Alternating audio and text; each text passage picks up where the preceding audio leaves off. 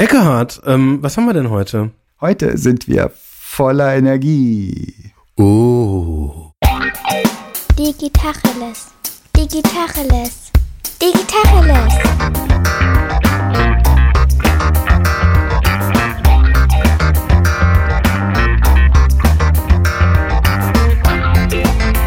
Mein Name ist Jens Wehrmann. Und ich heiße Eckehard Schmieder.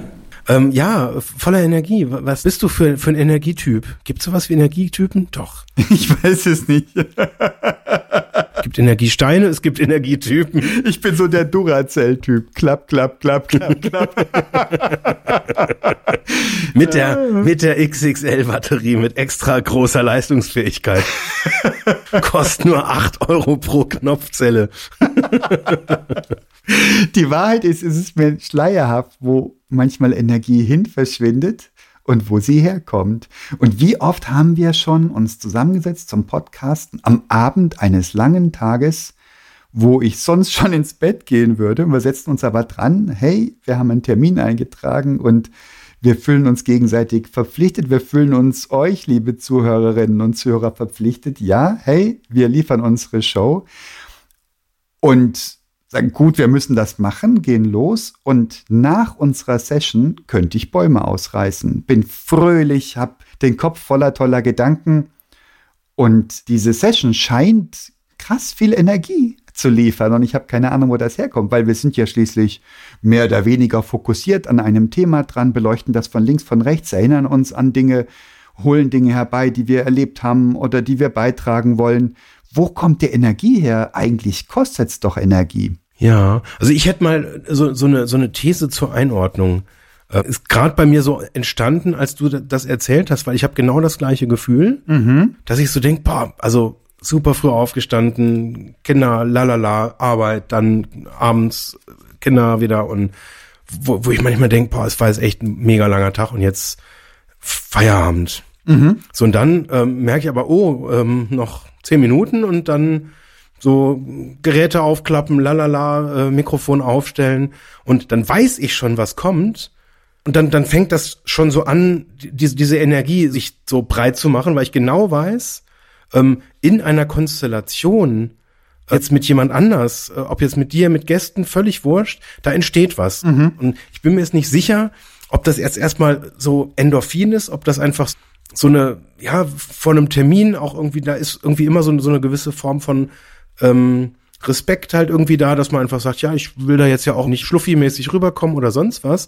Aber meine These wäre tatsächlich noch eine andere, weil ich glaube, dass in ähm, dieser gedanklichen Auseinandersetzung, wenn einen das inspiriert, ähm, dass das einfach ein Energielieferant ist. Ja.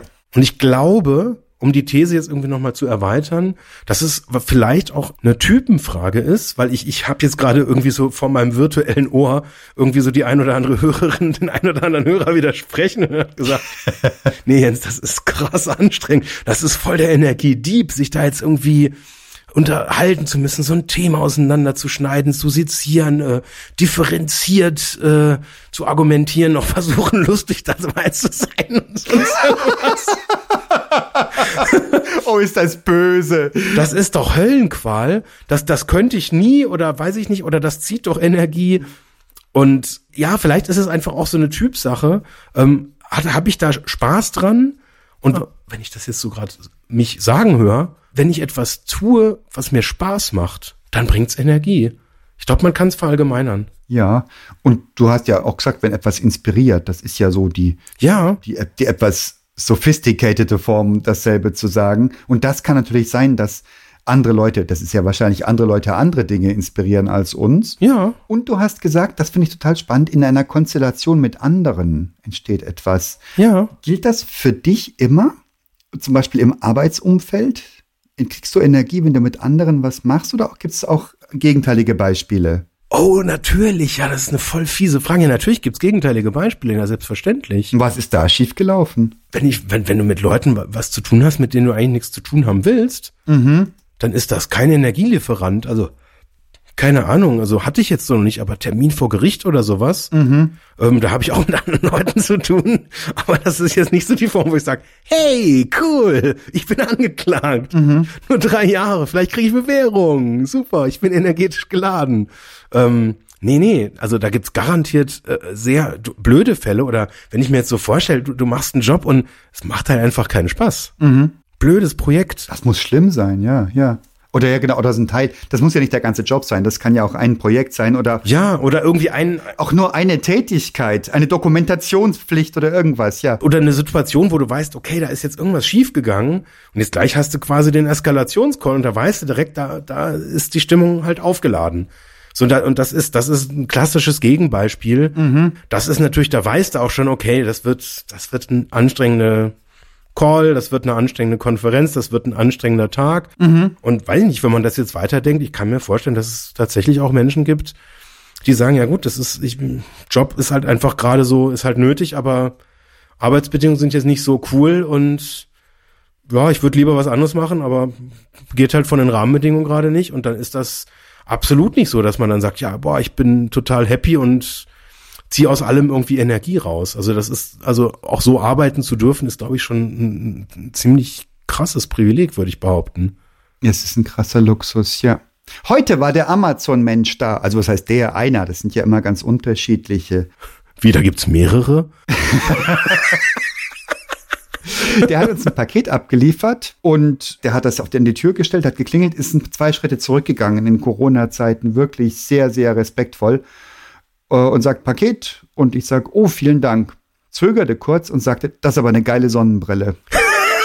und er verstand mich nicht und dachte, irgendwas hat er falsch gemacht. Ich sage, sag, wie bitte? Ich sage, die Sonnenbrille, die ist klasse. Was ist denn das für eine? Ist das eine Ray-Ban oder was? Und dann haben wir so einen kleinen Schnack gehabt, wirklich nicht lang, zwei Minuten oder sowas. Er hat mir die Brille gezeigt und gesagt, dass er aus Spanien kommt und dass es in dem Ort, wo ich wohne, so dauernd bergauf, bergab geht und dass die Brille nicht gut. Also, das hat nicht viel gebraucht. Ich hatte den Eindruck, das hat ihm Energie gebracht. Mir übrigens auch. Ja, und danach ist er entlassen worden, weil er einfach seinen, Zeitplan nicht angehalten hat. Oh, wie bitter. Oh nein, ach Mensch. Nicht witzig. Das passiert ja wirklich. Stimmt, ist nicht witzig. Nee. Ich spul kurz zurück. Ja, aber das ähm, hat mir Energie gegeben. Warum hat mir das Energie gegeben? Und warum hat ihm das Energie gegeben? Weil du gemerkt hast, dass es ihm Energie gibt. Ach, Ich hatte heute Morgen eine Situation, kann ich jetzt gerade nicht sagen, was es war. Das war so ähnlich. ja, Das war so ähnlich. nämlich? Kann ich ja nicht sagen, aber das war einfach ein Telefonat mit jemandem, wo ich unglaublich viel Energie daraus gezogen habe, dass ich gemerkt habe, jemand anders zieht gerade Energie. Es geht jemand anders besser nach dem Gespräch als vorher. War für mich ein unglaublich wertvolles Gefühl, das zu realisieren. Dass, dass das irgendwie, weiß ich, erstmal ein egoistisches Gefühl tatsächlich, dass ich merke, ich kann da was bewegen.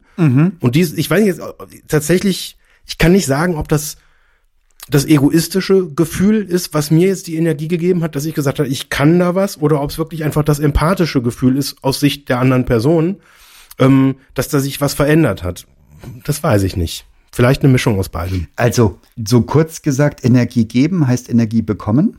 Gute Begegnungen geben Energie, hätte ich jetzt mal so daraus geschlossen.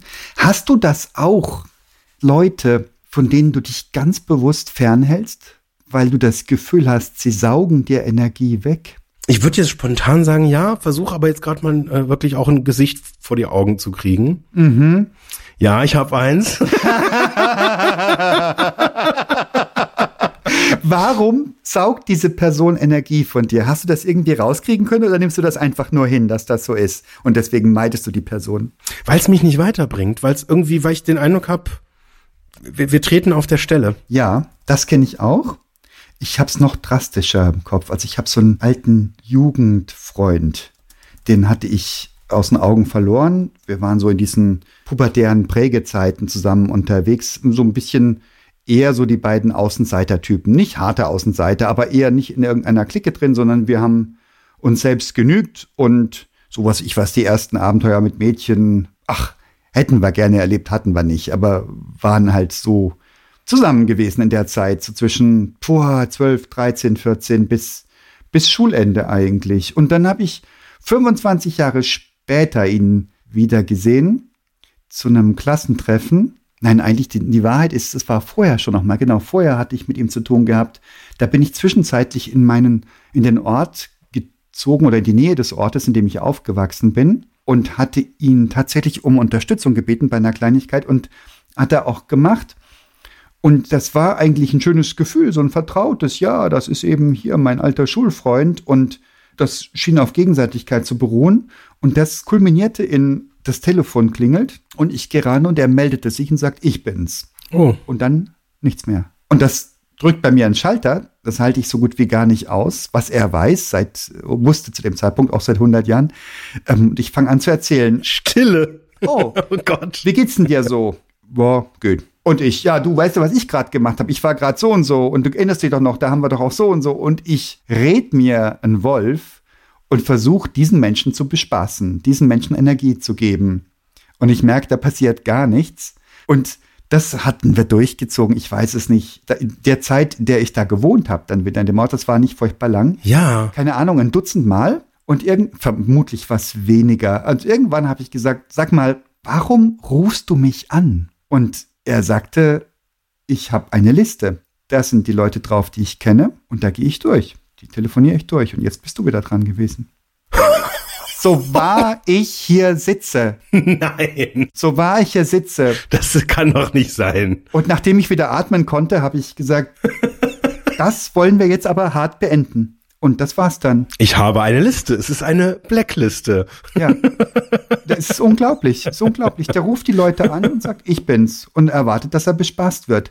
Das harte Energiesaugerei. Das ist voll der Lifehack. Das ist ja der absolute Hammer. Bist du einsam, machst du dir eine Liste. Ja, ja. Und rufst dann einfach alle Leute an, die du kennst. Und dieses entwaffnet Ehrliche. Wow. Ja, warum denn auch nicht? Ja, also wirklich. Und, aber das war, ich habe mich dermaßen benutzt, missbraucht gefühlt und für, für dumm verkauft. Vor allem hat er mir den Spiegel vorgehalten, dass ich es überhaupt nicht aushalte, auch nichts zu sagen. Ich könnte ja einfach auch schweigen. Oder ich könnte sagen, wenn du innerhalb der nächsten fünf Sekunden nichts sagst, lege ich wieder auf. Ja. Es gibt ja tausend Varianten, sowas witzig, elegant oder mit Effet zu beenden, so ein Telefonat. Stattdessen tue ich mir das rein, so lang, bis ich es nicht mehr aushalte, um dann wirklich auch möglicherweise überzureagieren. Ja? Ich habe den wirklich nicht mehr wieder gesehen. Ja. Einmal bei einem, bei einem Klassentreffen dann nochmal, aber das, ähm, Ach krass, okay. ja, da hätte er gerne wieder angebändelt und ich habe gesagt, du, wir haben so unterschiedliche Lebensentwürfe, so unterschiedliche Ansichten über die Welt. Lass mal gut sein. Hat er nicht gern gehört. Ja. Aber so grob war ich, glaube ich, noch nie zu einem Menschen. Okay. Also ich mich, mich hat das Gefühl jetzt gerade tatsächlich noch eine andere Situation, die ich gar nicht so selten erlebe, erinnert. Und zwar in Bewerbungsgesprächen. Ach, erzähl. Da habe ich manchmal, also ich, ich bei Bewerbungsgesprächen, um das kurz irgendwie einzusortieren, nehme ich mir eigentlich immer ähm, das Recht und die Möglichkeit, ähm, das erste Gespräch mit unseren Bewerberinnen und Bewerbern zu führen und einfach so ein bisschen, ja, so, so das Eis zu brechen. Mal kurz einfach, also es ist so ein Zeichen von Respekt, dass, dass ich mir auch quasi die Zeit nehme, auch einfach Hallo zu sagen, kurz ein bisschen was zu erklären, so ein bisschen was über die Motivation, die Zielsetzung und was war, was wichtig ist für uns und was eher nicht so wichtig ist, um es einfach so ein bisschen so auf so einer Zielsetzungs-, Visionsebene einzusortieren. Und ich habe auch die Erfahrung gemacht, dass viele Leute erstmal sehr aufgeregt sind. Ich meine, die kommen dann dahin, wissen, sie haben jetzt irgendwie beim, quasi bei, de, bei dem ersten Vororttermin dann drei Gespräche und so weiter. Und das ist so das Ziel, so ein bisschen so diese Hemmungen abzubauen. Und ich merke, manche Leute sind völlig verängstigt. Da ist dann dieser initiale Impuls, oh, verflixt noch eins, da sitzt jetzt der Gründer vor mir. Oh Gott. Äh, Der stellt bestimmt gleich die Frage, wo siehst du dich in fünf Jahren? Was ist deine negative Eigenschaft? Also meine beste Eigenschaft ist, dass ich mich so gut langweilen kann. Aber dann habe ich manchmal, und das erlebe ich wirklich so, da gibt's dann so einen Tipping Point, wo die Leute anfangen zu merken, boah, ist das geil. Und anfangen sich wohlzufühlen und sagen, cool, cool hier. So, und dann gibt's aber manche Gespräche, da, da kommt dieser Punkt nicht. Aus vielleicht Unterschied, also ich, ich hätte jetzt mal so als, als These einfach wirklich Verunsicherung, vielleicht auch einfach Angst, ein Übermaß an Respekt oder vielleicht einfach auch so die Erkenntnis, das passt gar nicht zu mir. kann durchaus auch sein. Und dann kommt dieser Tipping Point, dieser Kipppunkt einfach nicht, wo sich's von oh Gott, was ist das hier alles? Oh, so, oh, huiuiui, in wow, geil. Und wenn der nicht kommt, dann mache ich genau das, was du gerade gesagt hast, dann bespaße ich und versuche den hinzukriegen. Und oft habe ich dann einfach auch so diesen Moment, wo ich sage, okay, ich gebe dann halt auch auf und dann, wenn, wenn ich auch dann so merke, also ich meine, du hast ja manchmal auch im Bewerbungsgespräch dann Leute da, die willst du irgendwie so in ein Gespräch kriegen und du kriegst sie nicht. Ja, stimmt, ja. Und dann fragst du irgendwas und dann ein, antworten sie einsilbig und dann sagst du irgendwas, wo sie nicht mal einsilbig antworten können. Dann kommt, nein, also hatte ich jetzt vor ein paar Tagen erst wieder so eine auswendig gelernt, gelernte Antwort, dann wo ich mir denke, ach Leute, ey, es ist doch ein Gespräch, ich bin doch da. Also ähm, Ja, du unterschätzt das Machtgefälle, das potenziell entstehen könnte, wenn du einen sehr junioren Menschen da hast und du hast es ja selber gesagt, Gründer und was weiß ich was, Vorstand und whatnot. Also da, das finde ich legitim, dass wenn du als junger Mensch, dass du da Respekt hast und vielleicht nicht dich gleich, gleich die Füße auf den Tisch legst und sagst, Leute, cool bei euch. Also, boah, ist schwierig. Ja, aber das, das ist ja, das ist ja im Prinzip genau, das ist ja meine Aufgabe, genau dieses Gefühl abzubauen und eben auch bewusst, weil das, das ist ja auch ein, ein Asset, was wir haben, dass wir dann auch später auch auf Augenhöhe reden und sonst irgendwas. Und klar, das kann passieren, dass das nicht gelingt. Aber ich merke jetzt so von diesem Effekt, wie, wie du es beschreibst, dass ich dann so, dass ich mich dann auch selber so von oben sehe und so bemerke, boah, ich bin gerade, ich versuche jetzt gerade dieses Gefühl zu erzeugen. Wahrscheinlich geht das gar nicht. Und ja, irgendwann stelle ich dann meistens halt irgendwie dann noch so eine, so eine Abschlussfrage und dann ist halt einfach, dann kommt der nächste Kollege halt dran. Ne? Und dann gibt's halt einfach, dann geht halt einfach das zweite Gespräch dann los. Da gab's durchaus auch schon Situationen, wo der Kipppunkt einfach dann später äh, äh, gekommen ist, wo dann äh, ich gesagt habe, huiuiui, vielleicht echt ein bisschen grenzwertig und dann aber die, die nachfolgenden Kollegen völlig begeistert waren. Aber ich würde sagen, in 90 Prozent der Fällen äh, ist dieses Bauchgefühl auch einfach zutreffend, dann passt's halt einfach nicht. Und das ist ja auch genau der Grund, weswegen wir diese Form von Gesprächen dann halt auch führen, dass wir eben auch gerade rausfinden äh, wollen, passt da die Chemie. Ganz klasse Konstellation gerade. Du hast jemanden, mit dem gibt's keinen Energieaustausch. Vielleicht sogar raubt er dir oder sie dir Energie. Aha. Und dann hast du jetzt Leute, andere, die sprechen mit dem und sagen, wow, wie geil. Gibt es Leute, die nur dir keine Energie geben und anderen schon? Hast du diese Erfahrung gemacht?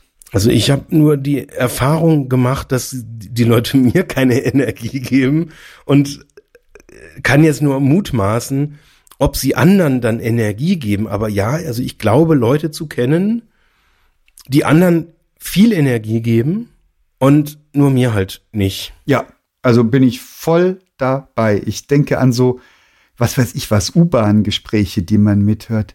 Was sind die Bananen beim Aldi wieder teurer geworden? Ja, die sind jetzt bei 3,88. ah, beim Lidl sind die aber bei 3,79. Aber ich war jetzt auch schon zwei Tage nicht mehr beim Lidl. Ich war nämlich am Mittwoch beim Lidl. Da gehe ich immer nachmittags um 16 Uhr hin. Bitte auf. Und Leute unterhalten sich, ich schwöre, eine Dreiviertelstunde so. Und die scheinen sich aber gut zu amüsieren. Und, und da würde ich sagen, also da, da tut mir es weh, nur nebendran zu sitzen. Wobei das völlig überheblich ist. Ja, es gibt ja auch Leute, für die, Das ist, wollte ich gerade für sagen. die ist der Bananenpreis hart relevant. Ja, Also ich habe auch Leute, mit denen kann ich äh, ähm, telefonieren, auch sehr lange telefonieren, dann rede ich so ein paar Stunden und danach kommt dann meine Frau rein und sagt, und? Wie, wie geht's ihm? Und ich so, oh, habe ich vergessen zu fragen.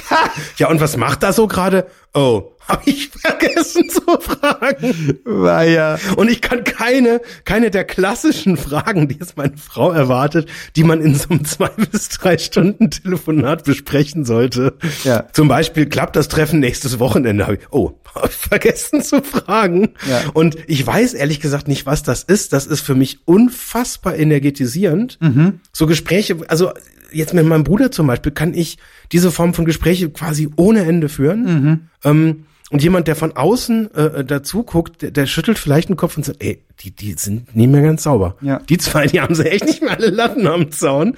Und wir, wir sind total energetisch und freuen uns und sind glücklich und könnten uns da in den Armen liegen.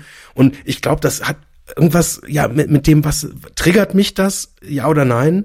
Und wenn jetzt jemand gerade in einem Entscheidungsfindungsprozess für Bananen ist, ist das ein unglaublich wertstiftendes Gespräch, wie es gerade so die aktuelle Preisentwicklung in den regionalen Supermärkten sich verhält. Hier ist die These. Es gibt gar niemanden, der niemanden Energie gibt. Also es finden sich die, die passenden Paare. Und genauso wie mir das das kann super arrogant rüberkommen, das ist mir zu flach. Ich mag mich über Bananenpreise unterhalten und ich kann es mir leisten, das nicht zu tun. Das ist, da, da kommt das arrogante Element her. Aber genauso kann ich Leuten als extrem nervig und viel zu nachfragend vorkommen, neugierig, viel zu sehr in die Tiefe gehend. Das habe ich ja auch schon erlebt, so typische Partygespräche ich gehe sofort auf die zwölf. Ich langweile mich, wenn beim Rumtänzeln über Formal, was machst denn du so? Ach ja, und das überspringe ich. Und ich gehe rein und sag, das Hemd ist aber ein Statement. Trägst du nur solche? Und so weiter. Und dann, dann komme ich nicht auf, auf die, in die Verlegenheit zu sagen, ach so, Großhandelskaufmann, mhm. Und wo hast du gelernt? das sind so Dinge, die mich wenig interessieren. Ja. Aber, und da gibt's sicher Gegenstücke zu allem, ne? Und sonst wäre es ja blöd. Und da muss man bloß die richtigen Leute finden. Und die finden sich ja auch in der Regel. Ne? Ja. Und für mich erleichtert das Gefühl, ich muss nicht jedem Energie geben und nicht jeder muss mir Energie geben. Und deswegen ist weder, bin weder ich noch verkehrt, noch sind die anderen verkehrt. Man muss sich bloß finden.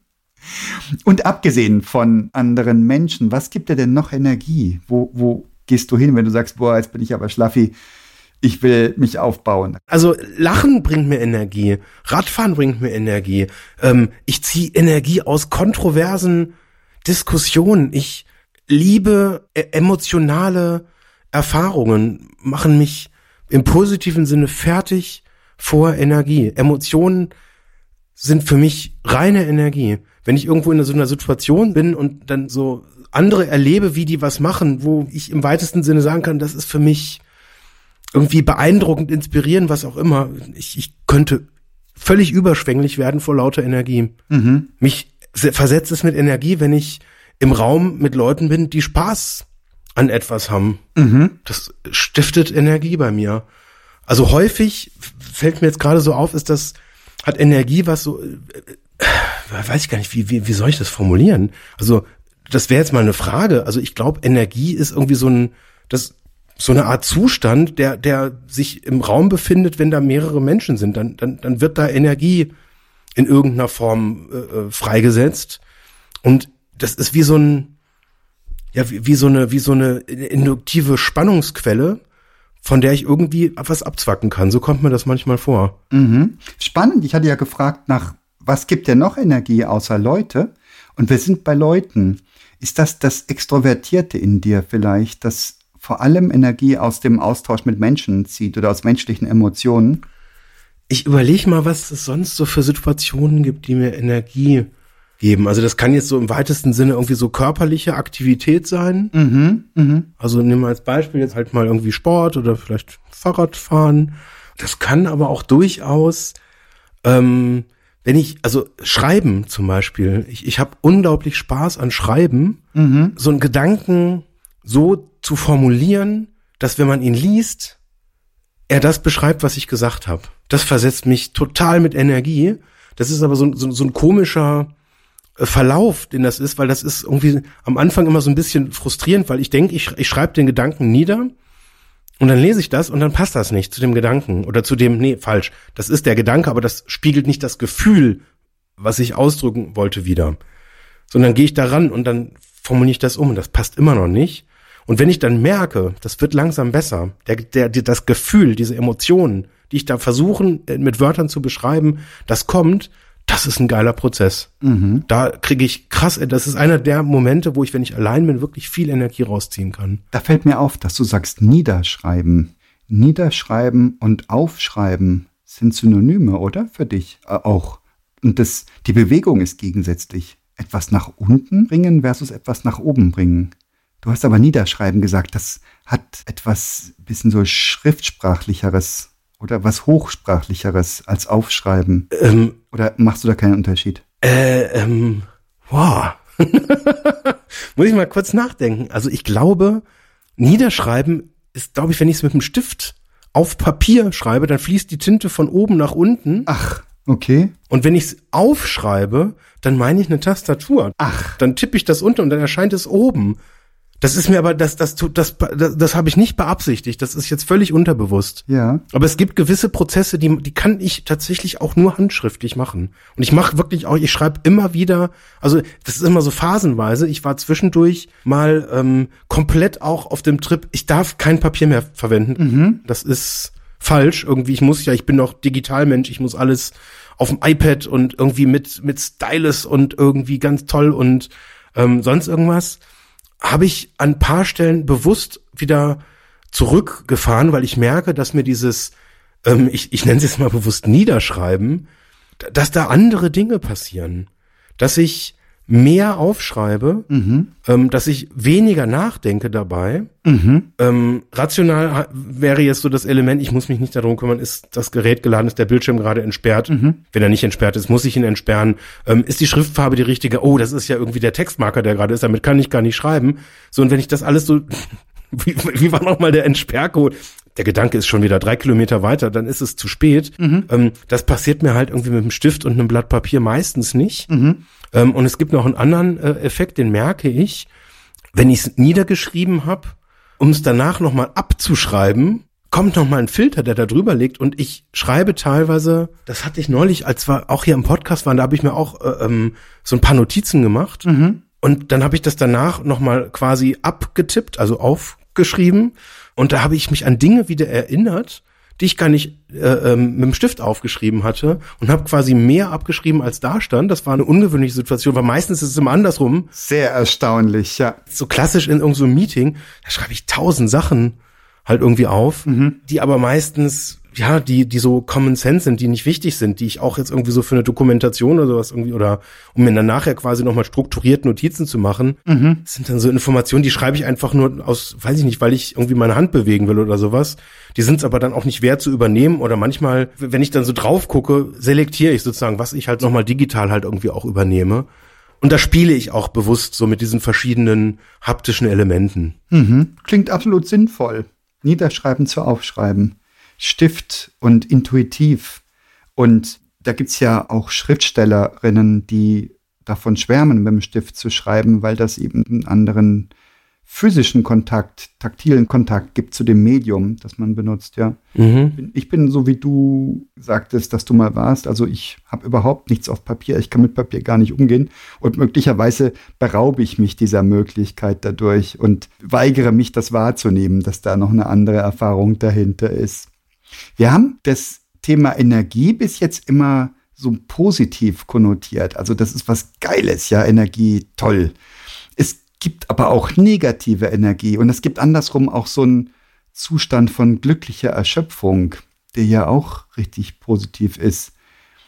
Wo empfindest du was von dem, an welchen Stellen? Glückliche Erschöpfung ist ähm, relativ häufiger Zustand nach einer sehr positiven energetischen Phase. Okay. Also wo ich das neulich mal hatte, war nach so einer längeren Radtour. Mhm. Das war einfach, das war geil. Mhm. Habe ich so, also, also es war so kurz vor Schmerzen körperlich einfach, weil das, das war ein bisschen zu viel und so. Mhm. Aber das ist auch wieder positive Energie, diese, dieser Stolz, dieses, ich habe das gemacht, ich habe das geschafft, ich habe das irgendwie hingekriegt und es, es war gut und es gab irgendwie, hat alles gepasst, so wie ich es irgendwie mir überlegt hatte. Mhm. Das ist positive Energie auch tatsächlich. Also das ist diese angenehme Erschöpfung.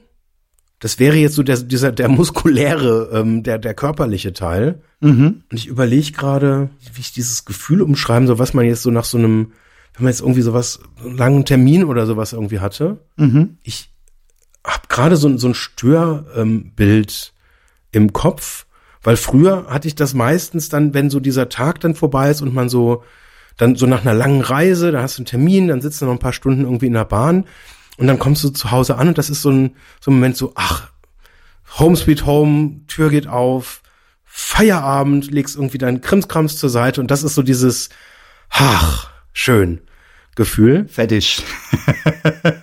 Und der, das Störgefühl, das, das ist jetzt eigentlich, das ist jetzt ein, Zufall, dass ich vor ein paar Tagen so eine, so eine ganz blöde Bahnfahrt hatte, wo einfach die, die Heimreise Ähm, also ich glaube, es liegt ein Stück weit daran, dass ich einfach das Reisen so ein bisschen auch verlernt habe, weil ich einfach beruflich quasi nicht mehr reise. Und das war jetzt seit langem mal wieder so eine lange Reise mit Bahn getriggerten Verzögerungen.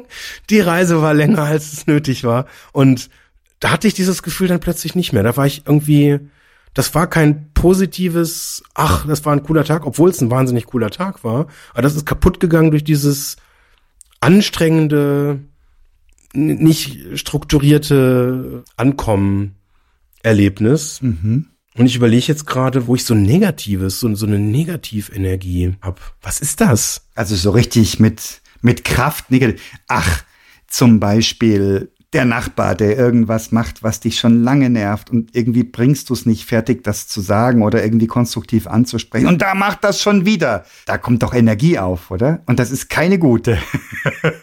Straßenverkehr. ja, absolut. Also Straßenverkehr ist so eine Assoziation, wo so, da, da gibt's so, so Situationen tatsächlich, wenn, wenn man sich über, über jemanden ärgert, dann ist das negative Energie, beziehungsweise nee, eigentlich nicht. Habe ich jetzt auch kürzlich erst noch mal wieder mir Gedanken drüber gemacht.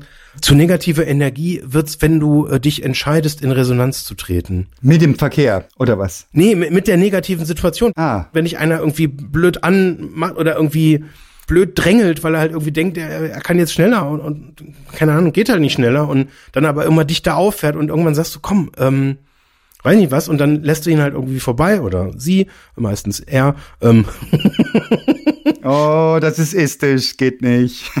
was denn? Das ist istisch, dass du sagst meistens eher. Meistens sind's Typen, oder? Weiß ich nicht. Die von hinten blöd auffahren? Doch. Das ist sicher nicht repräsentativ nach. Egal. Ich hätte gesagt, es sind in 99,8 Prozent Typen, die von hinten aggressiv Wird immer schlimmer, Jens, wird immer schlimmer. Testosteron gedingst sind. Also würde ich jetzt einfach auch mal so stehen lassen. Ähm, Nur weil du selbst ein Mann bist, brauchst du Männer nicht bashen. Aber egal. ja, also ich glaube, ich habe noch, ich habe es noch nie von einer Frau erlebt in meinem Fall. Mhm. Und der Moment ist, glaube ich, dann, wenn du sagst, okay, ich lasse den jetzt vorbei und fahr dann selber dicht auf, Mhm. dann ist es negativ. Eieiei. Wenn du sagst, ja, ist jetzt halt weitergefahren, Mhm. dann nicht. Deine Entscheidung. Das Bild Straßenverkehr habe ich auch sofort bei dem, bei dem Kontext negativer Energie. Aber ich sehe mich sofort als Fußgänger oder Radfahrer und sehe mich bedrängt von Gestank, von Lärm, von Fahrzeugen, die viel zu schnell, viel zu dicht anfahren, auffahren. Ähm, und ich fühle mich krass unterlegen und denke, ich habe hier und da schon mal einen Brüller losgelassen. Also es gibt so eine ganz alte Eisenbahnunterführung bei uns im Ort und da müssen wir durch, wenn wir zum Laden wollen, der da an der Ecke ist. Und da ist noch nicht einmal ein Gehweg, so schmal ist das. Und bis ich ein Lifehack angewendet habe, äh, bin ich immer am Rand, habe ich versucht, so dicht wie möglich vorbeizugehen, mit dem Ergebnis, dass dann die Autofahrerinnen nicht einfach vorbeifahren durch die enge Unterführung, sondern an mir vorbeischießen. Und ich habe einmal so einen Brüller losgelassen, wo mich der Spiegel, der Rückspiegel berührt hat von einem vorbei, also zügig vorbeifahrenden Auto. Oha. Und ich hatte noch dazu mein Kind klein in der Kraxe auf dem Rücken. Und ich habe den so zusammengeschissen. Also ich habe mir die Seele aus dem Leib gebrüllt. Es war mir hinterher richtig peinlich. Meine Frau war dabei ähm, und das Kind hat es auch mitbekommen. Ja, gut, aber das klingt jetzt auch latent lebensbedrohlich. Kam mir so vor. Also eine Berührung ist ja jetzt schon, Berührung ist too much. Ja. also bei Berührung jetzt wahrscheinlich nicht äh, Haut. Nee, äh, Spiegel an Jacke. Ja, ja, ja, klar. Aber das heißt ja im Prinzip, je nachdem, wie eng die Jacke anliegt, ist es ein Körperkontakt und je nach, Geschwindigkeit bei 30, 40, 50 Stundenkilometern passieren da Dinge, die du nicht haben willst, glaube ich. Ja. Und wenn du dann noch ein Kind dabei hast, dann ist möglicherweise wirklich einfach eine, eine, eine, eine tritt eine existenziell bedrohliche Situation ein. Ja. Und ich war sofort in so einem ganz archaischen Notprogramm. Ja, ja, klar. Ich habe gebrüllt, dass mir, dass mir noch tagelang die Stimmbänder wehgetan haben hinterher. Ja. Also ich habe den so angebrüllt. Der hat dann noch auf die Bremse war dann auch total verunsichert Ja, ja, ja, klar. Aber das ist ja Reptiliengehirn pur. und meinte, da hinten gibt's einen Zebrastreifen. Also, totaler Quatsch. Ich meine, ich wohne da seit 20 Jahren. Da gibt's keinen Zebrastreifen weit und breit. Ja, selbst wenn es ihn gibt, darfst du ja die Leute nicht einfach umfahren. Also ich meine, hallo, also. Ja, irgendwie so ein blödes Zeug. Ja. Und da ähm, frage ich mich, trete ich in Resonanz mit der negativen Situation? Ja, tue ich. Und ich weiß auch nicht, wie ich mich gegen gegen so Abgase wehren kann. Das ist was anderes, glaube ich. Nee, da, ich, also ich würde da widersprechen. Du bist, ja, du bist in Resonanz getreten, das keine, das, das geht so schnell. Mhm. Ähm, das ist Reptiliengehirn. Das, das, das geht vorbei ähm, an, an dem Bewusstsein. Mhm. Ich glaube, das ist einfach, das ist eine intuitive Reaktion, die einfach sofort passiert, Mhm. die du auch gar nicht mehr bewusst, da hast du dir jetzt nicht nachgedacht, oh, schrei ich jetzt mal so ein bisschen rum, sondern das ist sofort quasi in dem Moment wahrscheinlich Ja. ausgelöst worden von einer, von einer reinen, also das ist so eine Art, ja, also Flucht wäre es jetzt, wenn der Löwe kommt, aber ähm, Mhm. das ist, glaube ich, exakt das gleiche Grundmuster, was da einfach dann abläuft. Wie Finger wegzucken von der heißen Herdplatte. Ja, ja, genau. Gehen ja weg, bevor du das merkst, überhaupt, bevor du den Schmerz spürst, ja. Und trotzdem, dieses Radfahren an einer befahrenen Bundesstraße und dieses konstante zu dicht fahren und Gestank und Lärm, dann noch ein Lastwagen und dann hat er noch einen Anhänger dran und so weiter, das schafft mir auch negative Energie. Also da gucke ich, dass ich irgendwie wegkomme von, wenn es nicht geht, ist wirklich bitter und guck, dass ich die Zähne zusammenbeiß und, und da durchkomme, bis es soweit ist. Ja. Da wüsste ich wenig Ausweg raus. Keine Ahnung, sich das schönreden oder. Ja, sagen wir so, es gibt diese Situation, wahrscheinlich auch einige, die du jetzt nicht strukturiert vermeiden kannst, aber ich merke tatsächlich, dass ich versuche, genau diese Situation einfach zu minimieren. Ja. Sei das jetzt halt, wenn ich jetzt mit dem Fahrrad unterwegs bin, dass ich einfach versuche, halt nicht an großen Straßen zu fahren, Mhm. weil was wirklich signifikante Auswirkungen auf genau dieses Energielevel hat, Mhm. was jetzt so den Umgang mit, mit ein paar Sit- Situationen oder Personen anbetrifft, die halt Energiediebe sind, geht man dann halt nicht hin. Mhm. Oder eben auch ganz bewusst, und also diese, diese Situation jetzt so im Straßenverkehr, das ist eine reale tatsächlich. Mhm. Und ich glaube tatsächlich auch daran, dass man sich in ein paar Situationen entscheiden kann, will ich mich ärgern, will ich mich streiten, will ich es ausdiskutieren, will ich jetzt recht haben? Oder reicht's mir zu wissen, ich bin fein? Ja. Eine Situation, die ich jetzt nicht eskalieren muss, die ich nicht gewinnen muss, weil in dem Moment, wo ich den Anspruch habe, sie zu gewinnen, zwänge ich jemand anders meine Meinung auf. Und es gibt ja in so einer Situation, es gibt ja kein richtig, kein falsch. Es gibt ja quasi mein richtig, mein falsch, was ich so sehe, aber das ist ja in jedem Fall halt eine Interpretation. Und ja, die andere Person hat offensichtlich eine andere und ich werde das wahrscheinlich in einem kurzen Streitgespräch nicht klären können. Ich werde gewiss keinen Konsens hinkriegen. So, das heißt, ich habe dann Streit und das ist dann die Frage, warum sollte ich das machen? Das mache ich maximal halt dann, wenn ich gezwungen werde. Also ich hatte jetzt vorher so intuitiv dieses aus meiner Perspektive nicht so reale Ge Gerichtsbeispiel genannt. Da kann man mich zwingen, mich sozusagen dieser unangenehmen Situation, dieser Negativsituation zu stellen. Und ansonsten habe ich, glaube ich, in vielen Situationen im Leben tatsächlich, ich kann eine Wahl treffen. Mhm. Ich habe so ein wunderbares Erlebnis beizusteuern. Da bin ich von der U-Bahn in Richtung Arbeit gegangen, also in so Wohnbereich, ruhige Straßen. Und es kam ein BMW die Straße entlang gebraust und ich war deutlich sichtbar, gerade Straße, Kreuzung und ich gehe über die Straße mit einem Abstand, den der BMW-Fahrer offensichtlich als Frechheit betrachtet hat vielleicht latent provokativ, dass ich sage, ich bin der Fußgänger in einem potenziell beruhigten Sträßchen. Und statt langsam zu machen und mich deutlich durchzulassen, fuhr er mindestens mit gleicher Geschwindigkeit weiter, sodass ich achten musste darauf, dass er mich nicht zusammenfährt. Worauf ich ihm einen Stinkefinger gezeigt habe. er mit quietschenden Reifen stehen bleibt und ich gehe auf ihn zu und er kurbelt die Scheibe runter und ich sage, also für den Stinkefinger möchte ich mich entschuldigen. Aber und wollte dann sagen, was fällt ihm denn ein? Was passiert? Er reicht mir seine Hand raus aus dem Fenster. Dann haben wir uns die Hände geschüttelt und sind beide guter Dinge weiter unseres Weges. Fand ich großartig. Wow. Fand ich großartig. Das war die Wende von der negativen zur positiven Energie. Und ich habe was gelernt, ja. Ich habe echt was gelernt. Wow. Also nachdem er gehört hatte, was du gesagt hast, oder wäre, wenn du es nicht gesagt hättest? Kann ich nicht beurteilen. Ich war so perplex und so angenehm überrascht. Ich hätte dem jetzt auch zugetraut, dass er es auch so gemacht hätte. Wahrscheinlich hat jetzt eins das andere gegeben. Vielleicht war das auch verblüffend, dass ich sagte, dafür möchte ich mich entschuldigen in der Situation, Ja. die ja potenziell sogar bedrohlich hätte sein können für ihn. Er weiß ja nicht, wer ich bin und wenn ich da auf sein Auto zugehe und sowas. ähm, also, das war, da habe ich mir gedacht, das sollte man öfters mal machen. Öfters mal die Hand rausstrecken und sagen, komm, lass gut sein. Achso, ich dachte öfters mal mit dem Mittelfinger. Und ähm, er hat Scheiße gebaut, ich habe Scheiße gebaut. Da ist das das Beste, was man tun kann. Sich die Hände schütteln und sagen, schön, dass nichts passiert ist, einen schönen Tag noch. Aber die Nummer schreibe ich mir trotzdem auf. Ich habe das gefilmt. Heute Abend auf Facebook. Klasse. Die Polizei ist schon unterwegs. Ach, herrlich. Ja, so kann man es drehen, von negativer zu positiver Energie. Wahrscheinlich haben wir viel, viel, viel, viel öfter den Hebel in der Hand, als wir uns bewusst sind. Ja, ja, das, das kann ich mir gut vorstellen, ja. Und ich glaube aber tatsächlich, also das wäre jetzt so mein Learning, die Attitüde, mit der wir durchs Leben gehen, die hat, glaube ich, sehr, sehr großen Einfluss darauf, was zurückkommt, weil ich meine, wir haben jetzt festgehalten, Energie hat schon viel mit der Wechselwirkung mit anderen Menschen, mit anderen Energieflüssen Mhm. zu tun. Und ich glaube, wenn du mit einer positiven Grundstimmung durch die Gegend läuft, also weil ich nehme nehm mal ein ganz banales Beispiel, ist mir schon ein paar Mal aufgefallen, funktioniert übrigens auch mit Maske. Mhm. Du bist irgendwie in einer Situation, also so für mich so Lieblingsbeispiel S-Bahn Mhm. und dann gerätst du irgendwie so, du guckst rum, ich guck gern rum und dann gerätst du so in Blickkontakt mit anderen Menschen Mhm. und dann lächelst du die an. Und es kommt sofort ein Lächeln zurück, egal ob du Maske auf hast oder nicht, siehst du ja trotzdem. Ja, ist so. Ja, kenne ich auch. Und das ist, das ist einfach so ein, so ein, also positive Energie ist ansteckend. Also, nee, also allgemein Energie ist ansteckend. Positive ist ansteckend, negative. Ja, genau. Wenn du jemand so blöd anguckst und so,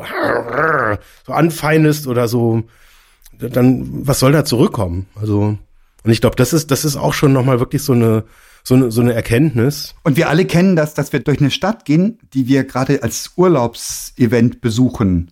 Und wir gucken mit großen Augen und halten uns hier auf, halten uns da auf, bleiben da vor der Fassade stehen, gucken uns das Relief an oben, wo die Einheimischen einfach vorbeigehen. Und du merkst das, dass du positive Signale zurückbekommst. Ja. Bis hin zu einem, soll ich Ihnen helfen, wo Sie hin müssen oder was auch immer, keine Ahnung. Das ist total auffällig. Und ich bin nicht immer auf dem gleichen Energielevel. Ich selbst habe auch manchmal so ein Montagmorgengesicht. Ich glaube seltener als die meisten, aber tatsächlich habe ich es auch. Und wenn ich wirklich Zufriedenheit oder sogar Glück ausstrahle, das ist ganz, ganz deutlich. Das merken, das wissen wahrscheinlich alle Zuhörerinnen und Hörer auch. Ja, du kriegst das zurückgespiegelt. Ganz, ganz selten, dass das nicht reflektiert wird und wenn dann bestimmt dann, dann von Leuten, die offensichtlich Schwierigkeiten haben in der Kommunikation mit ihrer Umwelt. Mhm. Ja, eine, eine spannende Feststellung tatsächlich. Mhm. Wahrscheinlich trivial und wahrscheinlich wichtig, das sich immer wieder mal vor Augen zu führen. Ja, absolut. Und ich glaube, man kann das ja auch erweitern. Also ich meine, wenn du in ähm, in eine Feedback-Situation reingehst und es eben auch unangenehme Dinge gibt, über die man halt sprechen muss. Ich meine, im professionellen Kontext gibt es manchmal einfach genau solche Situationen. Und auch da ist, glaube ich, entscheidend, ähm, mit welcher Grundstimmung, mit welcher Art von Energie gehst du da rein? Ist das quasi so eine Liste mit allen Dingen, die halt schief gegangen sind und allen Dingen, die falsch sind? Äh, und du, du kritisierst jemanden und sagst, also das geht so nicht und das ist auch, habe ich mir auch noch aufgeschrieben. Ähm, ach, und dann hat der Kollege noch gesagt, hier, guck mal, das ist auch wirklich ganz unterirdisch und ähm, ist klar, was passiert. Das, das, das wird sich wahrscheinlich, also entweder ist da so eine Macht, Differenz halt irgendwie da, dass der andere einfach nur irgendein Schauspiel halt irgendwie abliefert und sagt, ja, okay, ach, vielen Dank, das ist ja super, dass ich diese Kritik auch mal in dieser konstruktiv negativen Form auch mal so direkt ins Gesicht bekomme. Aber wenn du mit der, mit dem Umkehrschluss da reingehst und sagst, ähm, wie, wie wollen wir denn lernen? Wie, wie wollen wir denn äh, weiterkommen? Und was sind sozusagen, was ist der Input, den ich brauche, um quasi Dinge morgen besser zu machen? Und mit einem Lächeln da reingehst und sagst, es gibt gute Neuigkeiten. Wir haben coole Fehler, aus denen können wir lernen. Nice. Ich übertreib's jetzt mal bewusst so ein bisschen. Ja, ja. Aber wenn du mit diesem Mindset in diese positive Richtung da reingehst, auf einmal führst du ein Gespräch über Fehler, über negative Erlebnisse, Mhm. über Gefühle, die du so nicht haben willst von anderen Mhm. und drehst es ins Positive. Und das funktioniert. Mhm. ist völlig magisch. Es funktioniert. Ja, das tut so, tut es, ja. Und manchmal biege ich mir Dinge hin, wo ich denke, ja, das muss ich jetzt aber mal sagen und ein bisschen Kritik wird ja wohl erlaubt sein und was auch immer.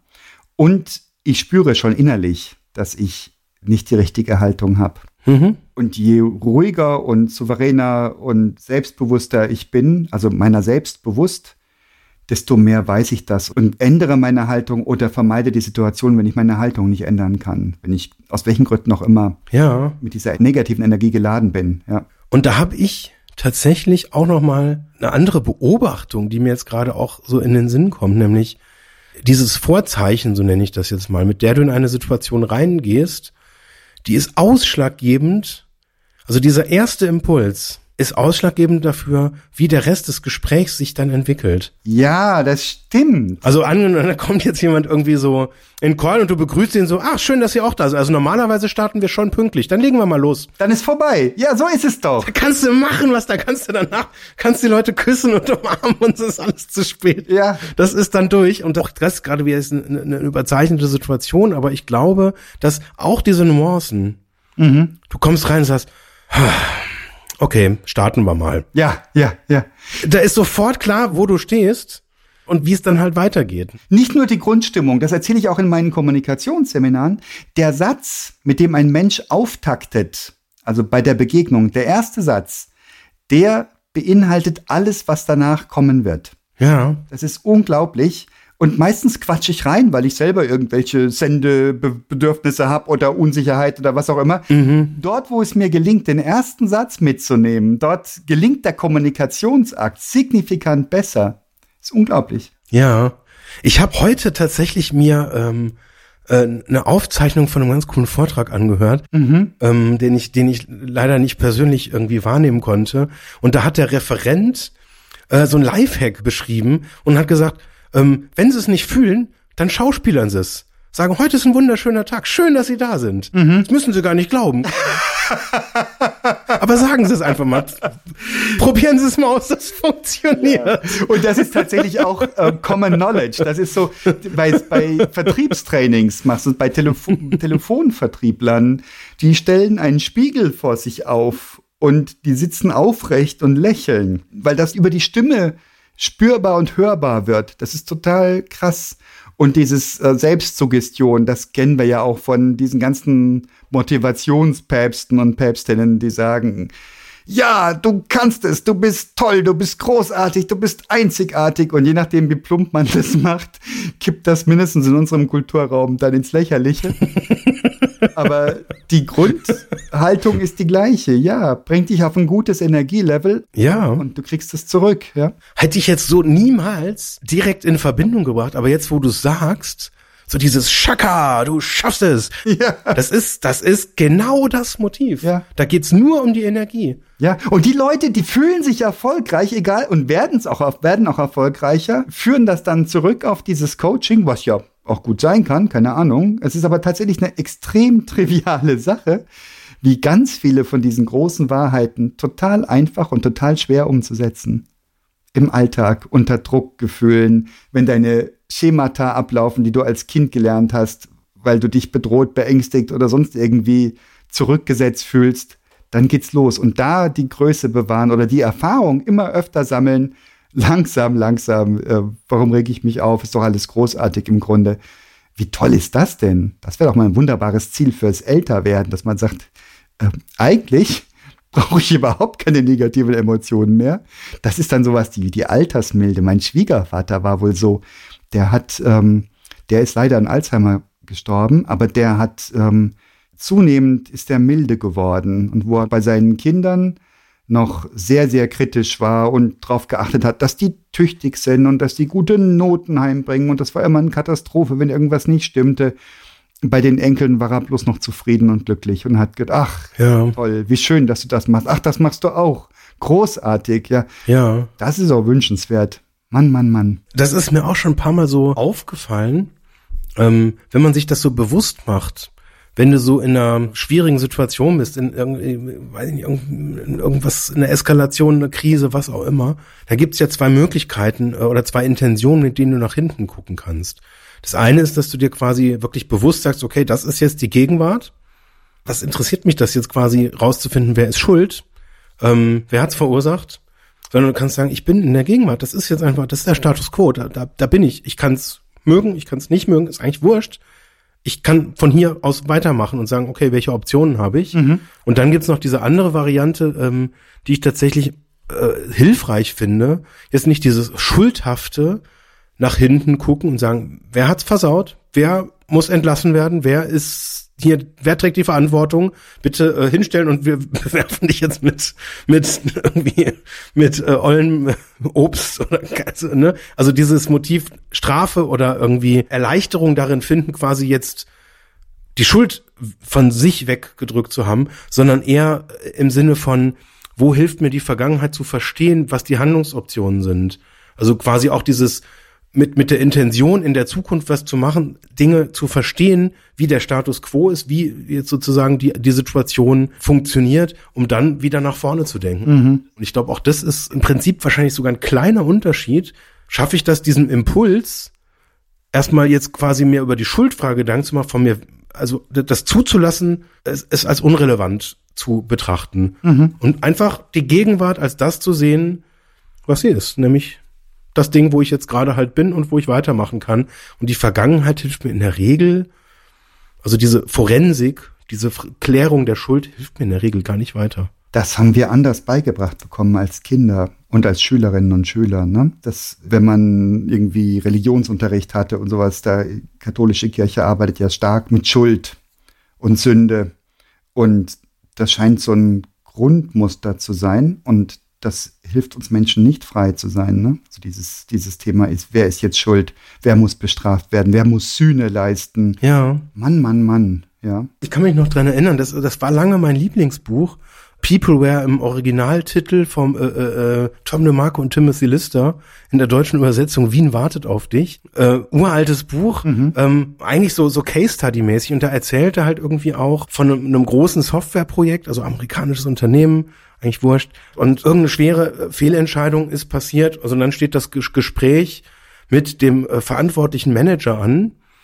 Ähm, und dann erzählt der Autor quasi, wie er dieses Feedback-Gespräch geführt hat. Ähm, und der Manager war quasi sich sicher, er wird jetzt entlassen und er hat einen riesenhaften Schaden halt irgendwie verursacht durch seine falsche Managemententscheidung.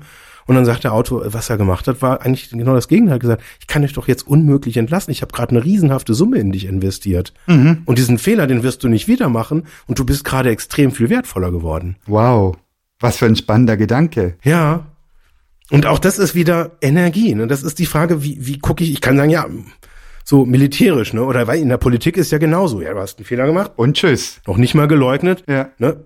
weg, zack. Ja. Was, was soll das? Ja. Ist ja Vertrauen verloren, geht ja nicht. Habe ich tatsächlich jetzt auch dieses Jahr äh, auch schon gedacht, ne? Also jetzt gerade in dem äh, Fall unserer Ministerin Spiegel habe ich das, war das so mein erster Gedanke. Auch warum?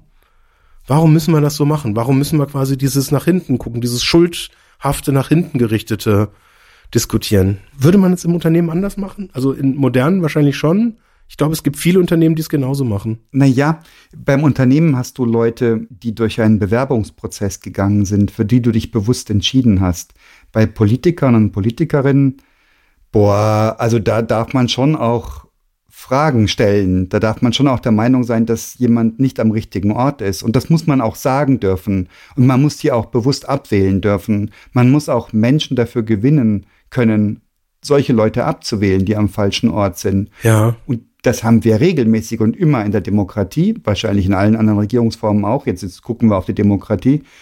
Da gibt's Leute, die perfekt am Ort sind, am richtigen Ort sind. Ja. Und es gibt wirklich Leute, die da nicht hingehören. Aus welchen Gründen auch immer. Ja, aber den Prozess des Abwählens, den haben wir ja gar nicht.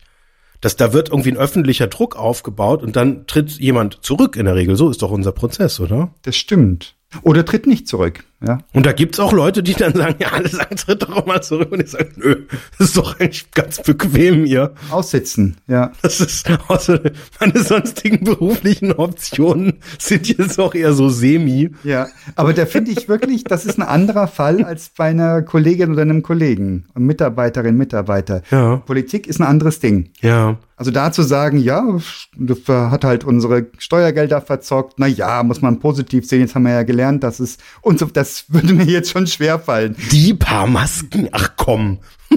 ja, da ist das Framing anders. Aber da gab's doch genau diese Fälle, wo dann offensichtlich war, war Betrug. Ja. Da, da war alles irgendwie daneben, das war moralisch falsch, das war juristisch falsch und, und trotzdem, nö, auch wir machen mal weiter. Also auch diese Fälle gibt's ja, ne? Immer öfter und immer, es wird immer offener gespielt und immer schamloser und immer weniger müssen sie sich noch Ausreden ausdenken. Es wird einfach gemacht. Ja. Und die Anhänger von solchen Leuten oder solchen Parteien sagen dann, ja, der ist halt schlau. Das war ja schon beim Franz Josef Strauß selig mit seiner Lockheed-Affäre. Ja, so, ein, so einen pfiffigen Politiker, so einen schlauen haben wir nie wieder gehabt, hört man hier von bayerischen CSU-Urwählern. und du kannst nur den Kopf schütteln und sagen, ja, ist das schlau, wenn jemand, wenn jemand, ich will jetzt nichts behaupten über den Franz Josef Strauß, was ich nicht be belegen kann. Sich nicht erwischen lässt. Ja, aber ähm, alter Verwalter, äh, da, da muss, das muss möglich sein, auch hier Ja. Energie reinzubringen und die wird nicht immer positiv sein. Die, die kann auch grenzig sein, ne? was man sagt, ich brauche hier auch ein gewisses Maß an negativer Energie, um hier was in Bewegung zu setzen. Das kann ich wahrscheinlich im kleineren Framing, also im Rahmen der Menschen, mit denen ich ein engeres Einvernehmen habe, die ich bewusst um mich versammle, da kann ich mich sicher auf ein positives und gutes Energielevel bringen. Aber wenn's, wenn der Rahmen so groß wird, dass es um die Nation geht oder ein Bundesland, da, da wird, funktioniert das nicht mehr, wäre meine These. Da reicht es nicht mehr aus zu sagen, ach, ist ja egal, wer schuld ist, wir wollen die Sache positiv sehen. Da muss da jemanden auch wegpacken können von einer Stelle, wo er nicht hingehört. Hm. Ja, ich, ich verstehe es und tu mich trotzdem irgendwie so an- mit, hängt wahrscheinlich auch damit zusammen, was so die Bilder sind oder so, welche Personen man da so im Kopf hat. Und da gibt's definitiv halt beide Varianten. Und wahrscheinlich ist das auch so ein unterbewusstes moralisches Muster, durch, durch das man da halt dann, wo ich irgendwie in dem konkreten Fall jetzt gerade halt guckt und sagt, ja gut, im einen Fall finde ich es total richtig und im anderen total überflüssig. Who knows, aber Das kriegen wir nicht, das kriegen wir nicht aussortiert, gell? schwierig. Ja, das finde ich auch schwierig. Keine Ahnung. Energie. Energie.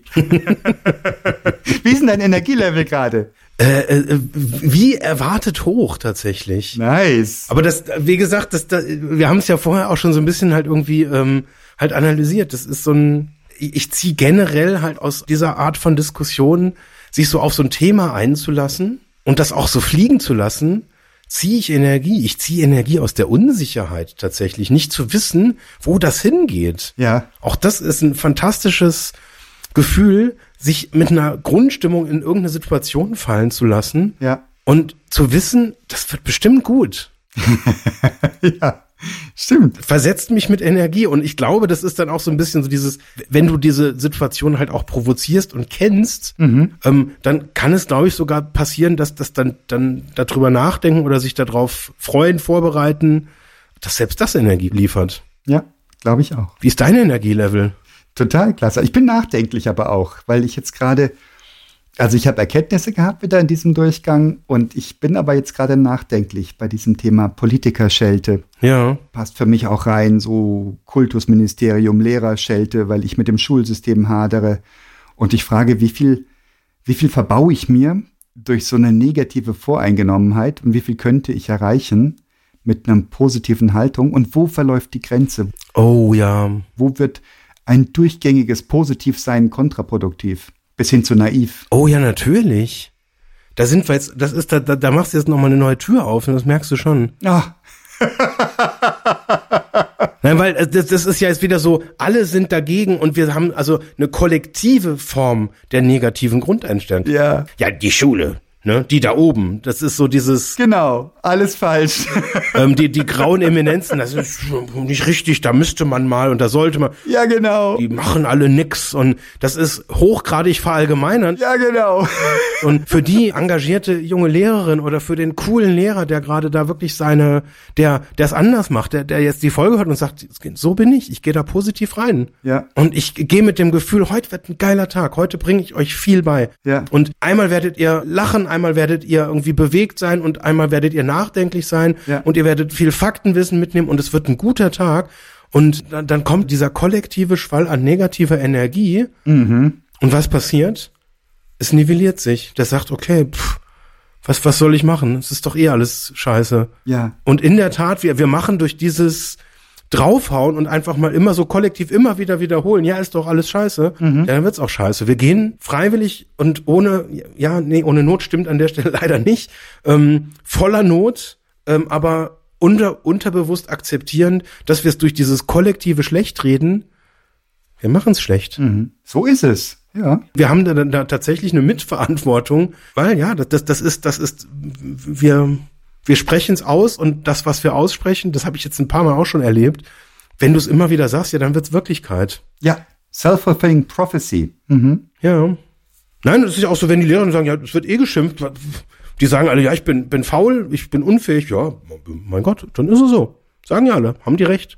Was soll ich machen? Soll ich, soll ich mich dagegen auflehnen? Ich, es passiert ja, egal was ich tue, die sagen es weiter. Und dann werden die Leute faul, weil wir es immer wieder sagen. Krass. Habe ich so noch nie gesehen. Bestürzt mich gerade tatsächlich diese Erkenntnis, dass es, es ist sehr, also ich erlebe mich selten in einer Situation, wo ich selber negativ eingestellt in irgendwas reingehe. Oft auch wirklich moderiert. Aber dieses Kollektive, das habe ich in mir. Das war mir nicht bewusst bisher. Mhm. Dito. Also ich bekenne mich auch schuldig. Jetzt mal wieder bei der Schuld. ja, lass uns draus lernen. Lass uns was draus machen und nicht in Schuld wälzen und suhlen. Verdammte Axt. Ja, ist so. Was für eine weitreichende Erkenntnis gerade tatsächlich. Mhm. Wow. Jetzt bin ich auch nachdenklich. Ja, aber da ist so wieder die Energie. Ja. Boah, es zieht mich jetzt voll runter, ey. Bring mich nicht runter. Oh ja, ja. Da können wir noch mal drauf rumdenken, alter Verwalter. Oh ja. Ja, vielen Dank Ich danke dir. für diesen. Energievollen Durchgang. Boah, ich bin so leer gerade, ich kann nicht mehr.